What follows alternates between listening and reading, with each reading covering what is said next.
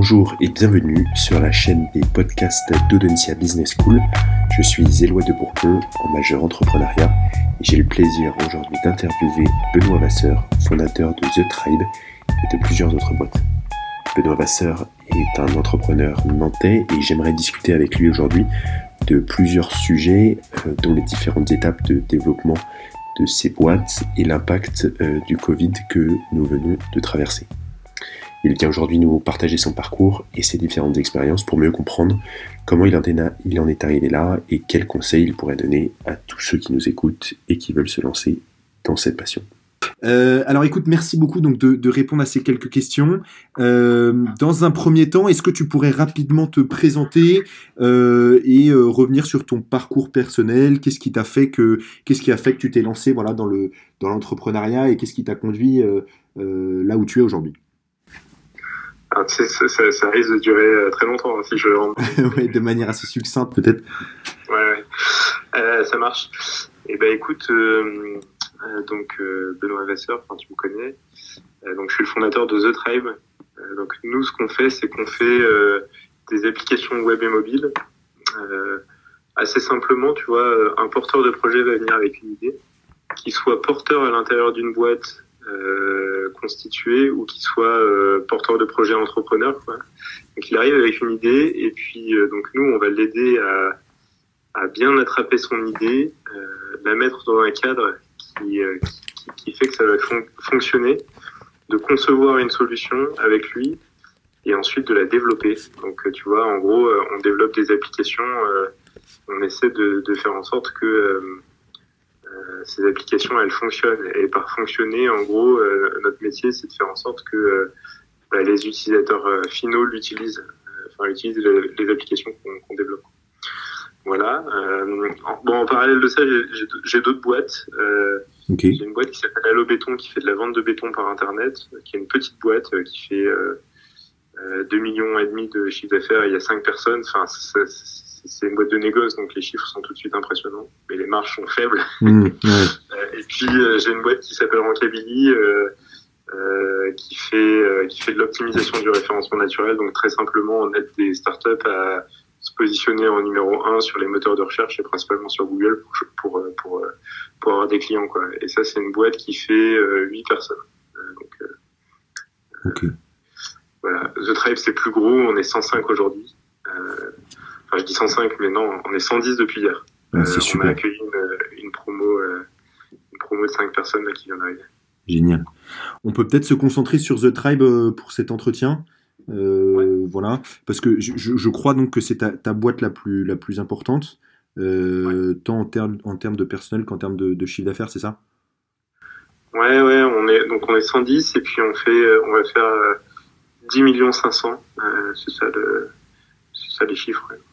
Ok, d'accord. Euh, comment t'en es venu à... Ce tribe a été fondé quand déjà? Alors, euh, officiellement il y a assez longtemps, officieusement plutôt il y a six ans. je t'explique en, en, deux mots. Euh, moi, j'ai monté juste une première boîte après mes études, mhm. qui existe toujours, qui s'appelle Dolit, qui fait 120 personnes. J'étais fatigué après après quatre ans, j'avais beaucoup donné, euh, et puis on n'était pas tout à fait aligné avec mes associés. Donc, du coup, j'ai décidé de partir. J'ai pris un an pour partir, et puis enfin un an à former, à trouver et former mon successeur. Et en gros, quand je suis j'ai voulu faire un break et je suis parti une année en mission humanitaire euh, au Congo.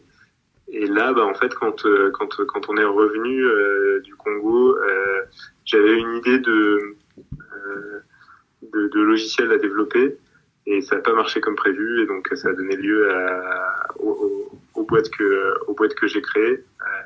j'ai créé les trois en même temps quasiment. Et donc du coup, The Tribe, juste pour, pour t'expliquer un peu l'histoire, euh, moi, je, je, revoyais des copains qui travaillaient, euh, enfin, des copains de l'école d'ingé euh, qui, qui, travaillaient dans des ESN, dans des agences, etc. Et, et, qui me racontaient leur vie et ça me faisait pas du tout rêver. Enfin, il y avait une certaine désespérance, quoi, de, de, bosser pour ce type de boîte. Et, et, donc du coup, je me suis dit, bah ouais, en fait, il y a, un sacré problème sur le marché. Et après, en fait, on a eu une opportunité pour Allo Béton d'avoir une subvention euh, euh, avec une contrainte. Euh, la BPI euh, qui, qui, nous donnait la subvention nous imposait de, de, faire appel à une boîte externe pour développer bah, une nouvelle partie d'Allobéton. Et en fait, si tu veux, on a vu que les agences slash les, les SS2I, enfin, qu'on appelle ESN maintenant, mm. euh, faisaient pas bien leur boulot. Et du coup, en liant les deux problèmes, en me disant euh, bah, l'expérience pour les salariés, elle est pourrie, et l'expérience pour les clients, elle est pourrie, je me suis dit que j'allais renverser la table, et c'est pour ça que j'ai créé le trade. Excellent, excellent. Euh, comment comment devient-on entrepreneur? Est-ce que c'est est-ce que c'est un métier à part entière? Est-ce que c'est une alors je pense je suppose que c'est une passion à la base. Est-ce que c'est un c'est un talent inné euh, euh, Comment tu définirais ça? Ouais, alors c'est difficile de répondre. Je peux te parler de moi. Mmh, ouais, c'est ça qui m'intéresse. moi, j'avais des fourmis dans les jambes depuis très longtemps en fait. tu vois Enfin, ça remonte assez loin. Je vais pas te faire l'histoire de ma vie, mais euh, globalement, je me souviens de quand j'étais en école. Euh, je me souviens d'un fait marquant quand j'étais en école d'ingé euh, en première année, quand on était en cours d'info. Je saoulais mes, mes, mes, camarades avec des idées que j'avais en me disant putain ça ça pourrait faire une super idée de business. et il y a un, jour il y a, y a, y a un, un, de mes potes, Laurent, qui m'a attrapé et qui m'a dit Mais arrête de nous emmerder avec tes idées de boîte. Et du coup, euh, bah, tu vois, ça remontait assez longtemps. Euh, euh, mais ouais, pour, pour moi, c'est une passion. Après, je pense que c'est une passion qui, bah, c'est de moins en moins vrai, mais c'est quand même assez inhibé chez un tas de gens. Mm.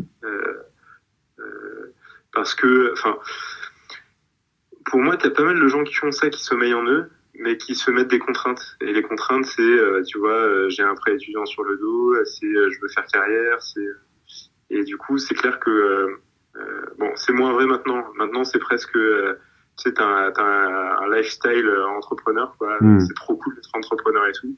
En vrai, je pense que aucune des, des deux voies n'est bonne. Enfin, pour moi, être entrepreneur, c'est ni un lifestyle, ni, enfin, il faut et, et, il faut pas être bloqué, quoi. La, la vérité est plutôt entre les deux. moi, j'ai, j'ai eu les, j'ai eu des fourmis dans les jambes. Enfin, j'ai eu vraiment envie d'entreprendre. J'ai sans arrêt des idées de business, quoi.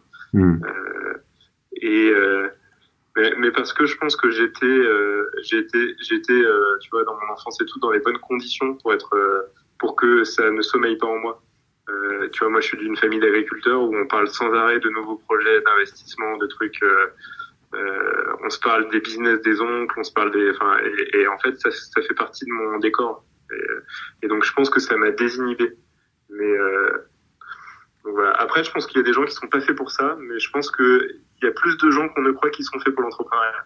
Euh, mais ça sommeille en eux et ils se mettent des contraintes. Quoi.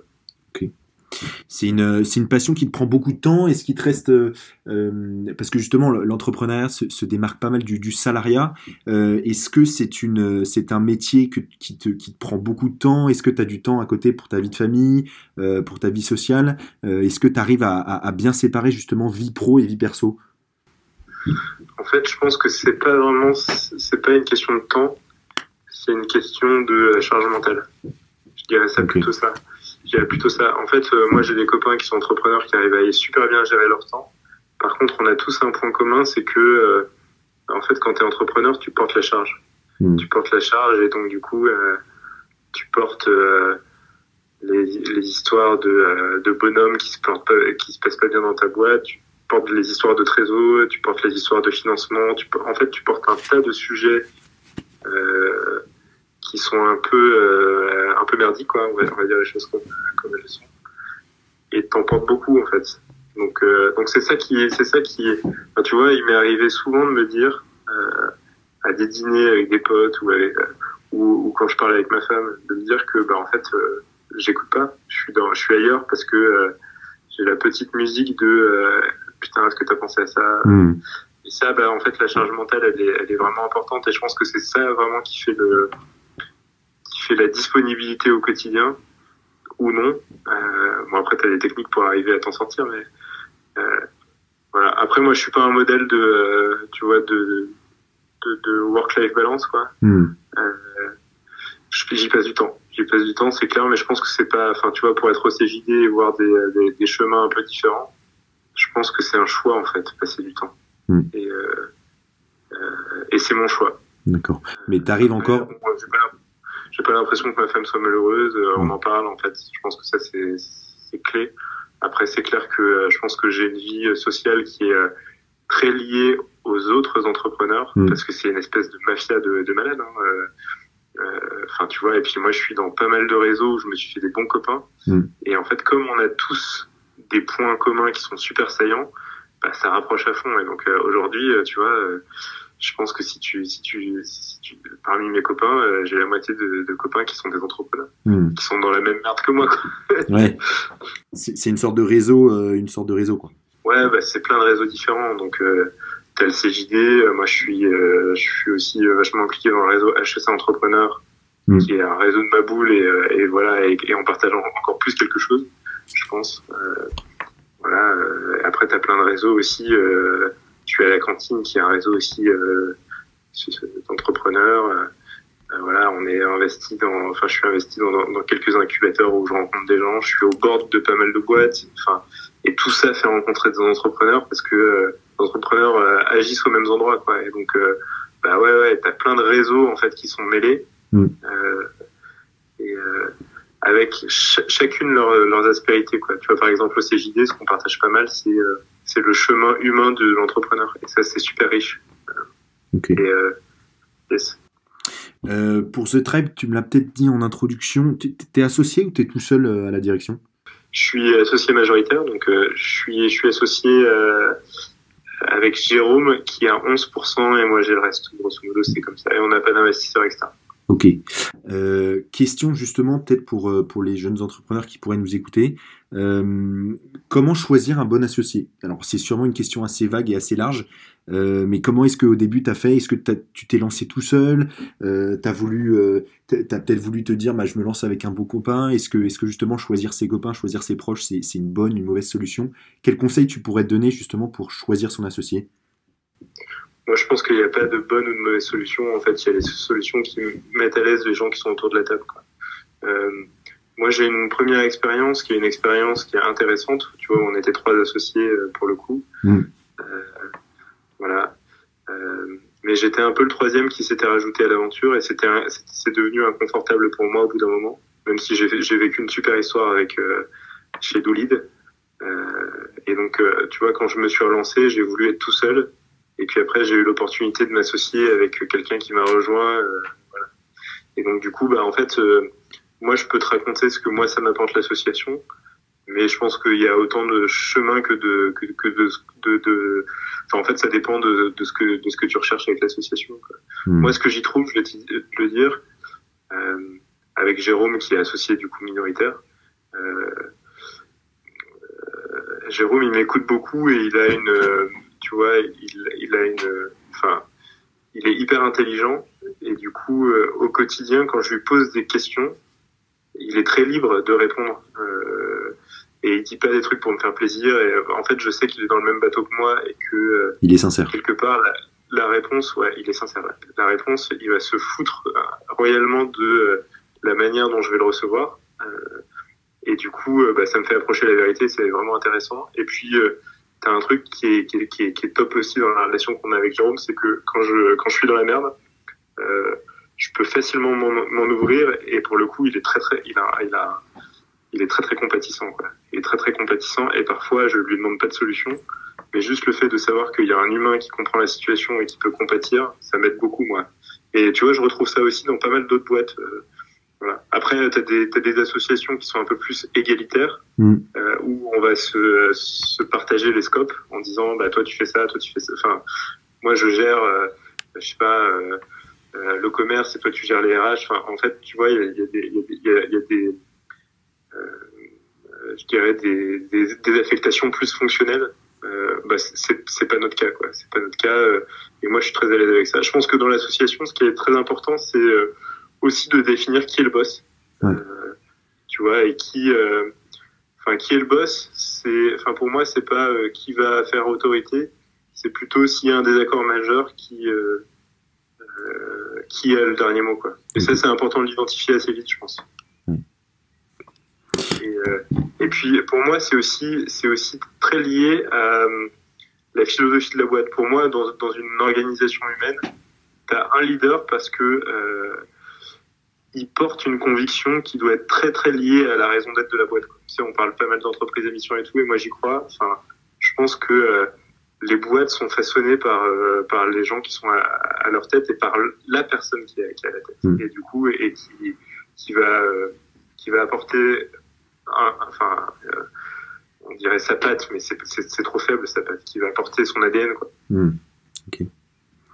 Euh, pour revenir à l'activité de, The Tribe euh, au début, euh, parce que tu disais tout à l'heure que c'était, vous étiez maintenant 110. la dernière fois qu'on s'était vu, vous étiez que vous étiez, vous veniez de passer le palier des, des, des 100 salariés, donc j'ai l'impression que la croissance est quand même assez exponentielle. quel a été le rythme de, à partir de, de, combien de temps vous avez, vous avez mis à avoir votre, votre rythme de croisière, si je puis dire? Est-ce que vous avez rencontré des problèmes majeurs au début de l'activité? Ouais, alors en fait, euh, bah, si je décompose en phase très rapidement, euh, tu vois, tu as un peu la première phase où tu apprends à faire le métier que tu fais, hmm. euh, et qui, qui, est pour moi une phase de découverte. En gros, comment bien faire, enfin, comment répondre aux problèmes auxquels tu veux répondre. donc ça, je dirais, on était jusqu'à 15 salariés, quoi. donc là, à ce moment-là, moi, j'étais beaucoup opérationnel pour bien bien comprendre de quoi on parlait, quoi, et puis euh, être avec les clients, être avec les salariés, comprendre les trois couleurs. Voilà, à partir de 15, en fait, euh, tu as des enjeux, euh, tu, tu, continues à être opérationnel, mais tu as des enjeux de structuration qui commencent à émerger. et notamment, 15, c'est pour moi la, la, taille critique à laquelle tu peux plus parler tout le temps à, à, tout le monde. Et donc, et donc il y a un besoin d'alignement en fait qui, qui, émerge assez naturellement, euh, peut-être même un peu avant. Euh, enfin, pour moi, à 8, tu peux avoir des interactions quotidiennes avec tout le monde. Au-delà, genre vers 10, 12, 15, c'est, enfin 15, c'est la rupture. Quoi. Hmm. Donc euh, voilà. Après, tu as la tranche, je pense, euh, jusqu'à jusqu'à 30. Ouais, c'est ça. Où, euh, où ce qu'il faut, c'est euh, mettre en place des choses qui font que ton process est très fiable, euh, ton process opérationnel, quoi. Et, et quelque part, c'est la taille aussi où il faut apprendre, enfin, il faut que ton organisation apprenne à apprendre. Euh, C'est-à-dire qu'elle soit capable de euh, tirer les leçons des choses qui ont, qui se sont bien passées ou qui se sont pas bien passées, quoi. Voilà. Et après, en fait, euh, euh au-delà, enfin, pense qu'à 70, c'est à nouveau une, une crise. Euh, et à 70, euh, 70 c'est la taille à laquelle euh, tu peux plus connaître tout le monde en fait. Hmm. Euh, et euh, c'est la taille à laquelle, enfin c'est symbolique, mais ça devient un effort de se souvenir des prénoms de tout le monde. Hmm.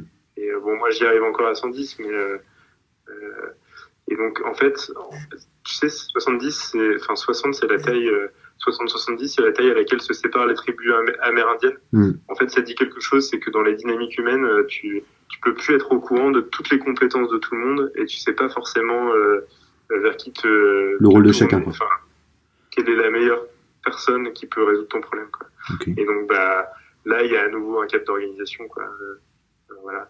Après, moi, je suis assez adepte en orga de, de se dire qu'il faut que des petites équipes travaillent sur des sujets. Mm. Euh, et que euh, la boîte, la, une boîte peut être atomisée en équipe de, de 8-12, qui est, qui est pour moi une bonne, une bonne taille d'équipe. Enfin, c'est 8 la taille optimale de l'équipe. Ok. Et bon, euh, en fait, si tu veux, à chaque phase, on a eu des problèmes. Hein. Mm. Euh, voilà. Les, les, les, sujets dans une boîte comme, comme The Tribe, c'est, ça tourne autour du commerce, du recrutement, et de bien faire coïncider les deux en fait. Et puis après euh, des opérations, quoi, comment tu délivres bien ton métier. Mm. Euh, voilà. Et puis après, bon, tu as aussi des sujets qui se rajoutent et qui sont euh, à chaque phase en fait euh, de finance, de comment tu accompagnes la croissance. Et donc bah, à chaque fois, il y a des outils. Mais je dirais que ça, c'est pas le plus compliqué pour un entrepreneur. Quoi. Tu vois, le, plus compliqué pour un entrepreneur, je pense, c'est de bien gérer l'humain. bien gérer l'humain, c'est bien gérer la com, c'est bien accompagner les personnes, mettre en, situation de succès, trouver les bons relais en fait, qui sont euh, des gens qui peuvent l'idée, euh, la philosophie de, de, la boîte, c'est ce que tu veux, euh, l'empreinte que tu veux que tu veux imprégner, quoi, enfin que tu veux donner. Hmm. Euh, voilà donc. je sais pas si ça. ouais, ouais, si, si, c'est hyper intéressant. et peut-être une, dernière question, parce que c'est vrai que là, tu, tu, nous décris une boîte qui, en pleine forme, en pleine santé, on sort quand même d'une crise, d'une crise majeure. est-ce que est-ce que, est que The Tribe a souffert de la crise du Covid? Est-ce que vous avez, vous avez eu un ralentissement d'activité? Est-ce que ça s'est fait ressentir au niveau du chiffre d'affaires, au niveau du recrutement? Non, alors nous, nous c'est plutôt, euh, tu vois, c'est plutôt un effet d'aubaine la, la crise. Mm. Euh, c'est-à-dire que euh, au niveau commercial, ça nous a vraiment boosté parce que ça a engendré, tu vois, des modifications profondes et ça a poussé à fond le numérique en règle générale. Donc, donc ça, ça, ça, a été assez cool. Bon, après, bon, ça c'est le mouvement global, mais si tu veux, pour moi, il y a eu des moments où il y a eu un peu des crises de confiance, tu vois premier confinement, euh, on était à la gueule de business et tout. Il y a eu le, il y a eu, il y a eu la deuxième vague en fait, qui était en septembre ou septembre octobre là. Ça en fait, il y a pas mal de clients qui se sont qui se sont des questions, euh, qui ont eu qui ont, qui ont eu peur en fait et qui se sont dit waouh qu'est-ce qu'on fait? Mm. Et du coup qui ont arrêté les prestations mais on avait suffisamment d'avance pour que ça nous mette pas en danger. Euh, voilà.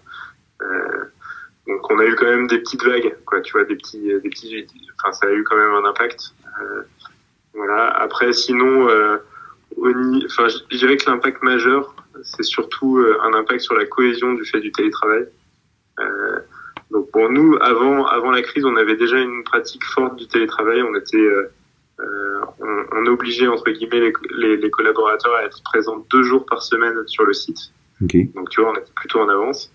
Euh, et du coup, bah, ce que ça a entraîné euh, Covid chez nous, chez nous, c'est qu'on est passé en full remote, euh, en 100% télétravail, et que ça, en fait, dans les dynamiques euh, d'équipe et tout, ça, ça a des conséquences. Quoi.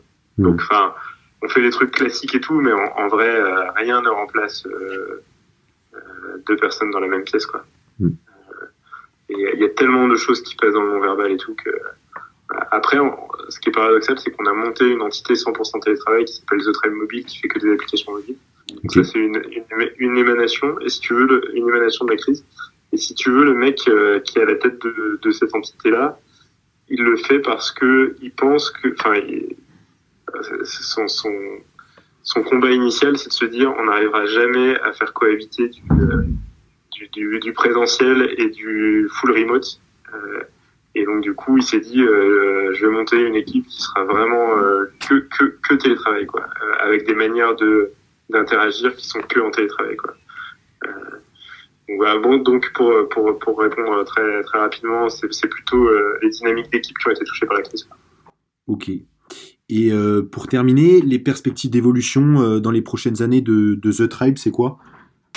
Donc du coup, euh, si je regarde la fin d'année, là, on va finir, je pense, vers les 160. C'est ça le fin 2023. Moi, j'espère qu'on finisse à 250. Euh, voilà, donc, enfin, moi, je suis focalisé sur ce, sur, sur, sur, ces points d'étape là. Et puis en parallèle, c'est compte pour moi, c'est de, c'est de réinventer notre métier. Et, euh, et ça, bah, on essaie de le faire. Euh, voilà.